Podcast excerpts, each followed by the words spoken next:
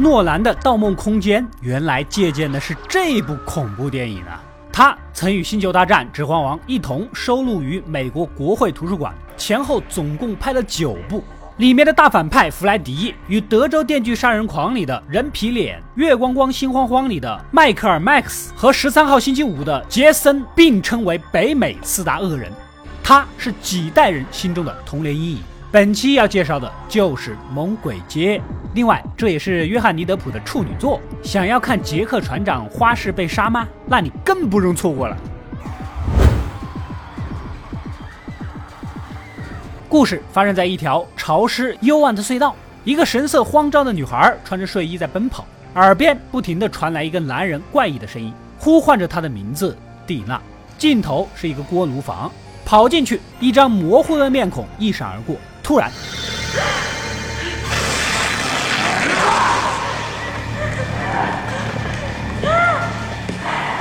这是一条死路，只有熊熊燃烧的壁炉。钢爪男人抓住了他。蒂娜一觉醒来，原来呀，刚才是噩梦，但睡衣上却多了几条被划破的口子。第二天一早，他就把这个噩梦讲给三个高中同学听，分别是自己的男友皮衣哥、我们的女主兰西以及女主的男友一脸稚嫩的约翰尼德普。这个噩梦还让他想到了小时候的一首童谣。听我说，谢谢你，因为有你，温暖了四季。大家都没有多想，劝蒂娜不要疑神疑鬼的啊。当晚家人要出门，所以邀请女主和德普来家里陪伴一起过夜。众人聊天玩耍的很愉快，蒂娜心里稍有些放松，却把噩梦里男人的诡异面孔、长长的利爪告诉了大家。女主显得很惊讶。昨晚他也做过类似的梦，而且细节几乎一模一样。两人心里一震。此时窗外突然有了动静。I'm gonna punch out your ugly lights, whoever you are.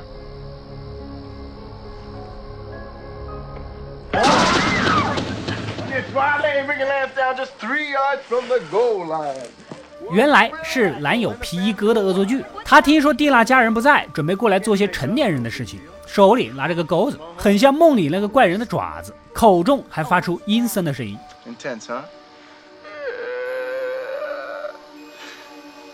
难道他也梦到了同样的人吗？蒂娜有些不安，但有男朋友的陪伴自然是好事儿。两个人卿卿我我的走进了房。此时德普也深受鼓舞，也想成年人一把，但是被女主坚定的制止了。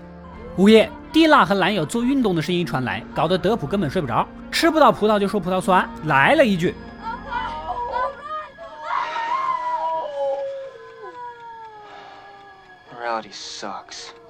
完事儿后，终于消停下来要睡觉了。而女主这边，墙壁的十字架突然掉了下来，窗户上突然响起声音，有人一直往这儿扔石头。蒂娜又听见屋外有人喊自己的名字。鬼使神差的走出去，街上垃圾桶盖突然滚落，一个巨大的影子在角落里出现，一转头竟然是昨晚梦中的怪人。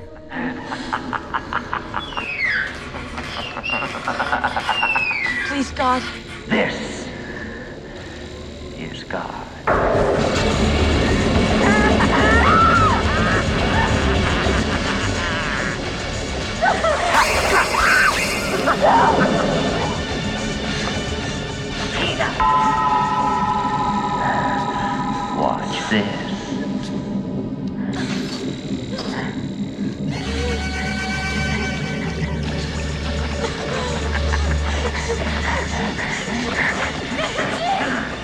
好不容易跑到家门口，门却打不开，被怪人猛地扑倒在地。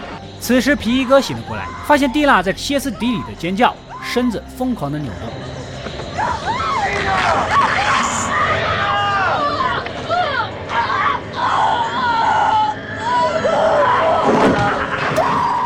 德普和女主也听到声音赶了过来，但房间已经血迹斑斑，一片狼藉。蒂娜死了。女主留意到窗户，不知道什么时候被打开了。警察收到消息也赶了过来，现场没有发现任何凶器，但受害者明显是被利器杀死。当时在房间里只有皮衣哥，他在当地是个混混啊，曾因吸毒和打架坐过牢，肯定是头号嫌疑犯。女主她爸呢就是警察，把女儿教训了一顿。两对男女三更半夜的在房子里鬼混，成何体统？女主一直都为皮衣哥辩解，她虽然和蒂娜呢偶尔吵吵架、闹闹别扭，但是绝对不可能杀人。还把噩梦的事情也给父母说了，但是根本就没人相信。第二天去学校路上，经过一片草丛的时候，皮衣哥从背后钻了出来。他也知道自己会被警方当做头号嫌疑人，所以跑了。但他绝对不是凶手，你必须要相信我。然而没想到，此时警察老爸突然走了过来。原来呀、他一直都跟踪着女主，一来是怕她也出现危险，二来是预判了皮衣哥会来。No! Jesus Christ! Get down! Look at! A switch play I didn't do it! I didn't 昨晚一直没有睡好，学校里一个同学把课文练的是让人昏昏欲睡。女主迷迷糊糊的又听到有人在叫自己的名字，转过头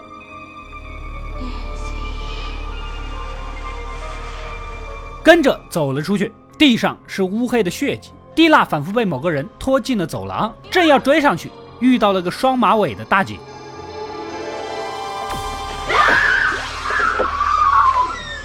Where's your pass? Screw your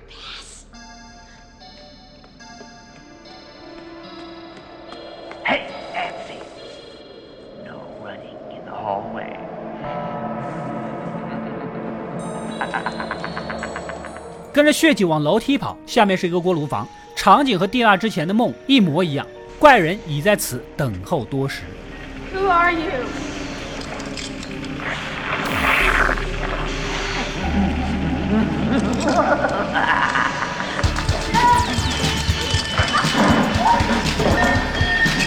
一路逃到条死路上，背后是熟悉的壁炉，眼看怪人离自己越来越近，女主急中生智，意识到自己可能在做梦，赶紧把手伸向了锅炉管。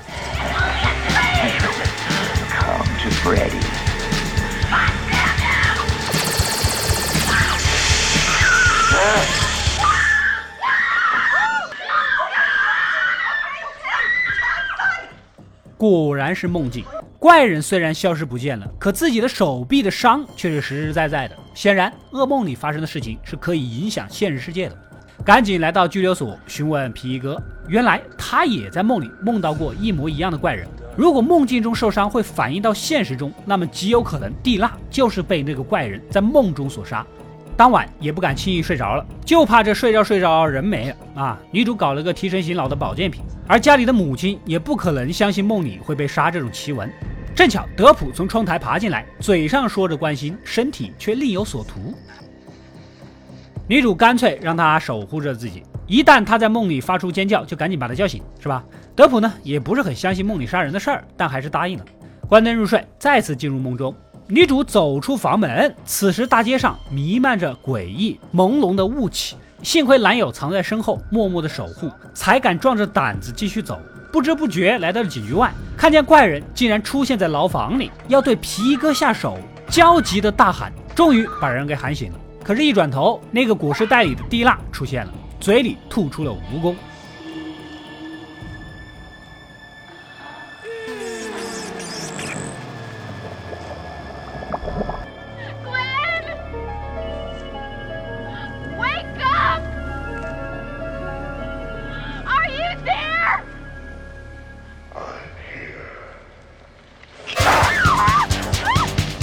怪人藏在他的身后，惊恐中大喊德普的名字，却得不到回应。好不容易跑回家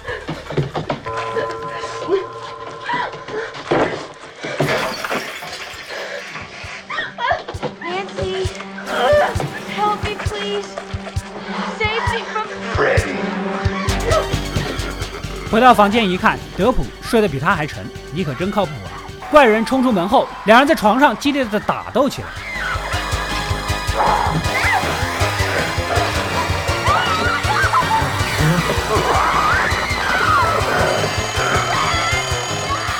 眼看就要葬身在利爪之下，女主无意间碰响了闹钟，被瞬间拉回了现实。母亲也听到动静，来到门外，女主赶紧让德普躲起来。这个时候，她发现刚才明明关上的窗户，不知道怎么回事又被打开了。和怪人打斗时，枕头落出的一片羽毛还奇怪地飘向了窗外，似乎怪人还有其他的活要干呢。拉着德普赶去警局，但此时的牢房，一只无形的手卷起被单，缠住了皮衣哥的脖子。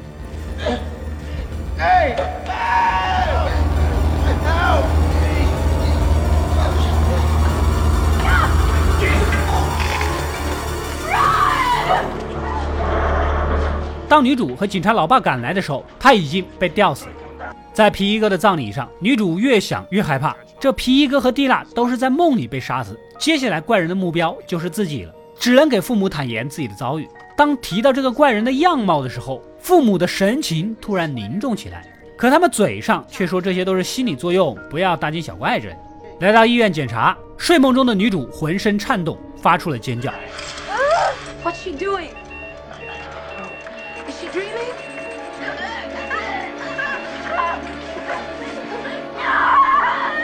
医生和母亲也吓了一跳，叫醒后发现她的手臂上被割了一刀，旁边还有一个帽子，上面标着弗莱迪的名字。此时母亲非常的不安，似乎她根本就知道某些内幕。回到家，女主悄悄偷听到了父母的电话，说的正是帽子的事情。他们肯定是知道弗莱蒂是谁的，但无论怎么逼问，就是不愿意透露。愤怒至极的女主和母亲大吵一架，冲出门外找男友去了。德普呢提到了巴厘岛的土著有一种做梦的技巧，没准能有些作用。Did you ever read about the Balinese way dreaming? Or get something special like a poem or a song? What if they meet a monster in their dreams? Then what? They turn their back on it, take away its energy, and it disappears. But what happens if they don't do that? Well, then I guess those people don't wake up to tell what happens. Great. 回到家，发现窗户全部被钉上了防盗网。母亲似乎喝醉了，神经兮兮的把他拉到地下室，决定将真相如实告知。 You want to know who Fred Krueger was? He was a filthy child murderer who killed at least twenty kids in the neighborhood. 原来呀，这个怪人就叫做弗莱迪，是个恶贯满盈、专杀儿童的连环杀手。十几年前杀了二十几个儿童啊，可被捕后贿赂了法官和警察，加上律师的辩护，最终无罪释放。可受害者的父母们如何能咽得下这口气？和他们一起在一个废弃的锅炉房里围住了弗莱迪，这是他经常杀害孩子们的地方。他们一起用汽油倒满了整个锅炉房，一把火将其烧死。当时弗莱迪的杀人凶器其实还留在母亲手上.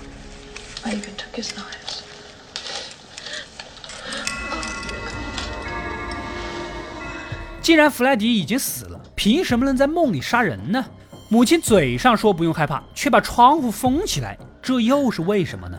联想到之前能在梦境里把他的帽子带到现实中，女主认为也一定可以把弗莱迪本人拉过来，是吧？梦里是弗莱迪的主场，而现实世界他的能力必然大不如前。打了个电话和德普约好午夜十二点来家里保护他入睡啊，也把弗莱迪拉到现实世界这个点子给全盘托出了。而德普的父母觉得他们这家人啊有点问题，想让儿子离他们远一点。到了午夜，女主打电话过去，德普睡着了没听到，而对方父亲一把夺过电话挂断了。女主很崩溃。当电话再次响起的时候，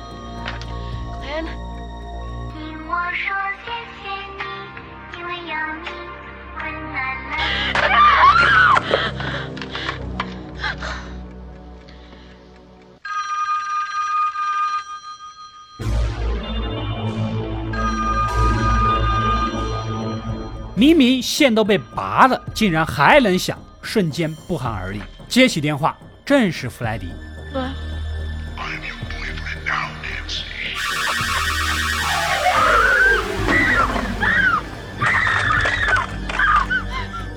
看着窗外，突然意识到不对劲，正准备出门，却被反锁了。母亲一副微醺的样子，一点儿也不在意女儿，只是说今晚必须要让女主好好的睡一觉。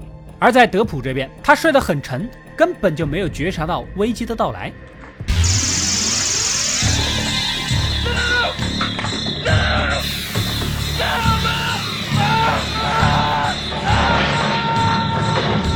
警察接到报警，迅速赶了过来。房间里是惨不忍睹，连法医都看不下去，吐个不停。女主是又悲痛又愤怒，不能再让弗莱迪残害别人。无论如何，一定要把他拖出梦境。为了以防万一，她在家里布置了一些精妙的陷阱。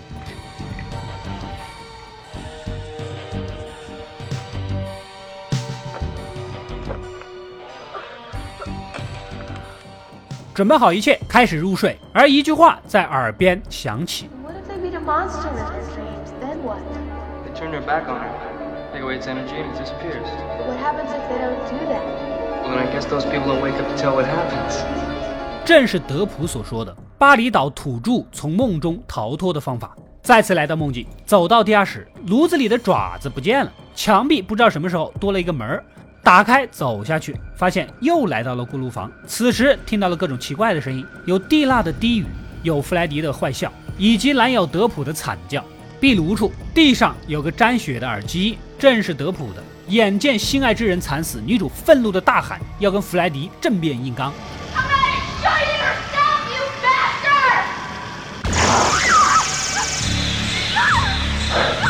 跳下楼梯，跑到家门口。此时表上显示自己设定的闹钟还剩十秒启动，不管三七二十一，赶紧冲过去，紧紧的抱住了弗莱迪。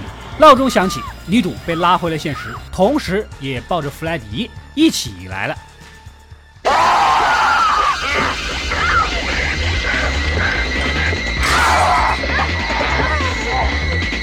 这弗莱迪属于上车没买票啊！警察老爸正在德普家调查凶案啊！女主是大声呼救，没想到老爸的搭档听不到声音，根本就没当回事儿。果然，恐怖片里的警察都是靠不住的。在追逐中，弗莱迪中了陷阱，先是被锤子击中，掉下楼梯，接着又踩到了一根引线。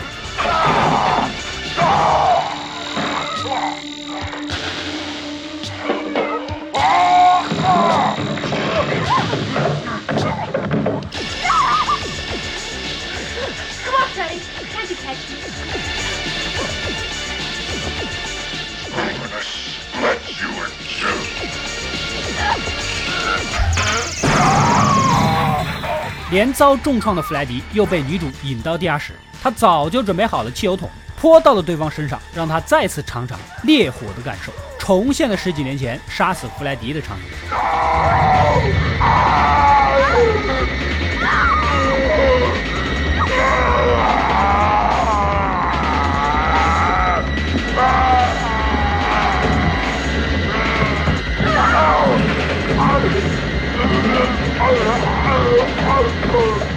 全身着火的他痛苦的嚎叫着，挣扎着想要追杀女主，但是却有心无力，最终被一把推下了楼梯，关在了地下室。此时，警察老爸看到家里冒着烟，才赶来救援。到了下面一看，却不见任何人影，一团团火留在地板上，直通女主母亲的房间。父女俩赶紧上楼，只见全身着火的弗莱迪正要将母亲掐死。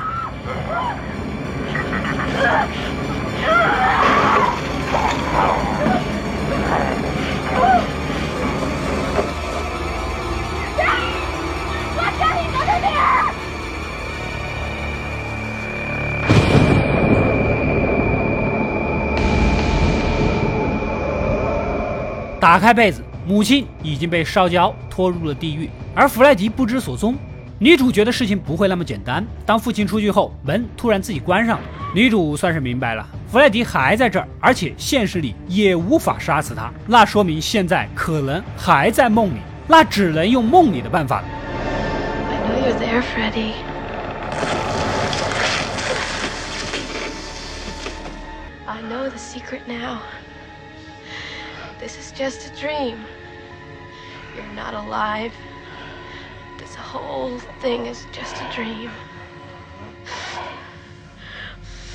I want my mother and friend again. What? I take back every bit of energy I gave you. You're nothing. You're shit.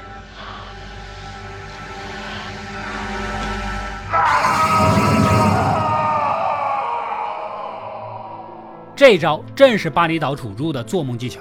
女主终于回到了现实，外面一片阳光明媚，鸟语花香。她正打算和朋友们出去玩儿啊。蒂娜、皮哥还有德普，他们都没死，活得好好的。而母亲也很正常，不像之前神经兮兮的样子。女主愉快地坐上了德普的敞篷车，可就在此时，车顶突然盖上了，紧接着是车窗和车门，四人被锁死在了车里。一种不祥的预感涌上心头，疯狂地拍车窗，呼叫母亲。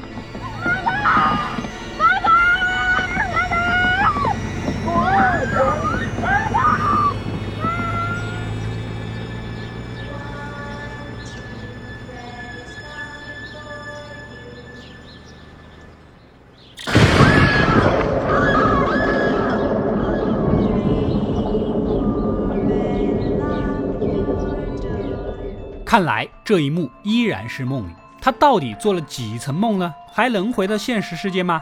电影到这里就暂时结束了。为什么说这部电影的地位之高呢？很重要的一个原因就是这个情节放到现在也非常的新颖，有一层层梦境环环相扣。